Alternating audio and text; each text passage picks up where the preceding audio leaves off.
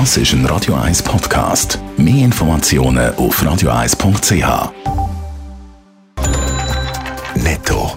Das Radio 1 Wirtschaftsmagazin für Konsumentinnen und Konsumenten wird Ihnen präsentiert von Blaser Greinicher.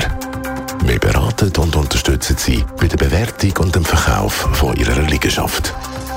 blasergreinicher.ch Meldung Raphael Wallimann.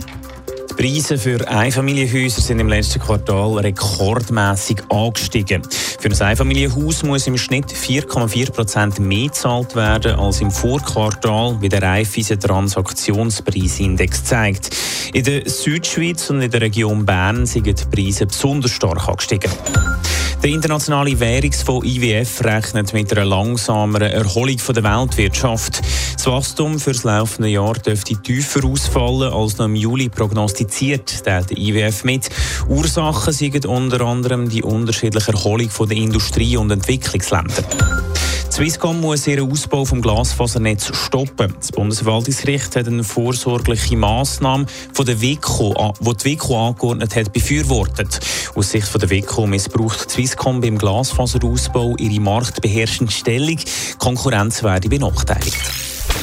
Seit mehr als drei Wochen kommt man nur noch mit einem Covid-Zertifikat in ein Restaurant oder in eine Beiz. Die Gastronomen die haben davor gewarnt, dass ihre Umsätze bei der Einführung von einer Zertifikatspflicht würden einbrechen. Ökonomen haben jetzt ausgewertet, ob das stimmt. Raphael Wallimann, zu welchem Resultat sie sich kommen? Die Ökonomen von der Uni St. Gallen werten seit Anfang der Corona-Krise Daten von allen Kartenzahlern in der Schweiz aus. In den ersten zwei Wochen nach der Ausweitung der Zertifikatspflicht sind Umsätze in der Schweizer Beizen etwa 13 Prozent zurückgegangen. Das ist aber bedeutend weniger schlimm, als im Vorfeld befürchtet worden ist. Der Gastroverband GastroSwiss hat von Umsatzeinbußen von bis zu 30 Prozent gewarnt. Auffallend ist ja, dass die Impfquote einen direkten Einfluss auf die Umsätze der Gastrobetriebe hat. Wie zeigt sich das?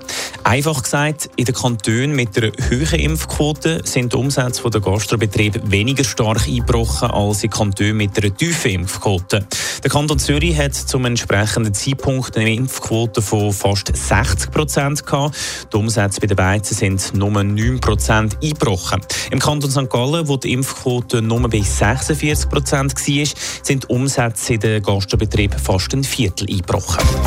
Netto. Das Radio 1 Wirtschaftsmagazin für Konsumentinnen und Konsumenten.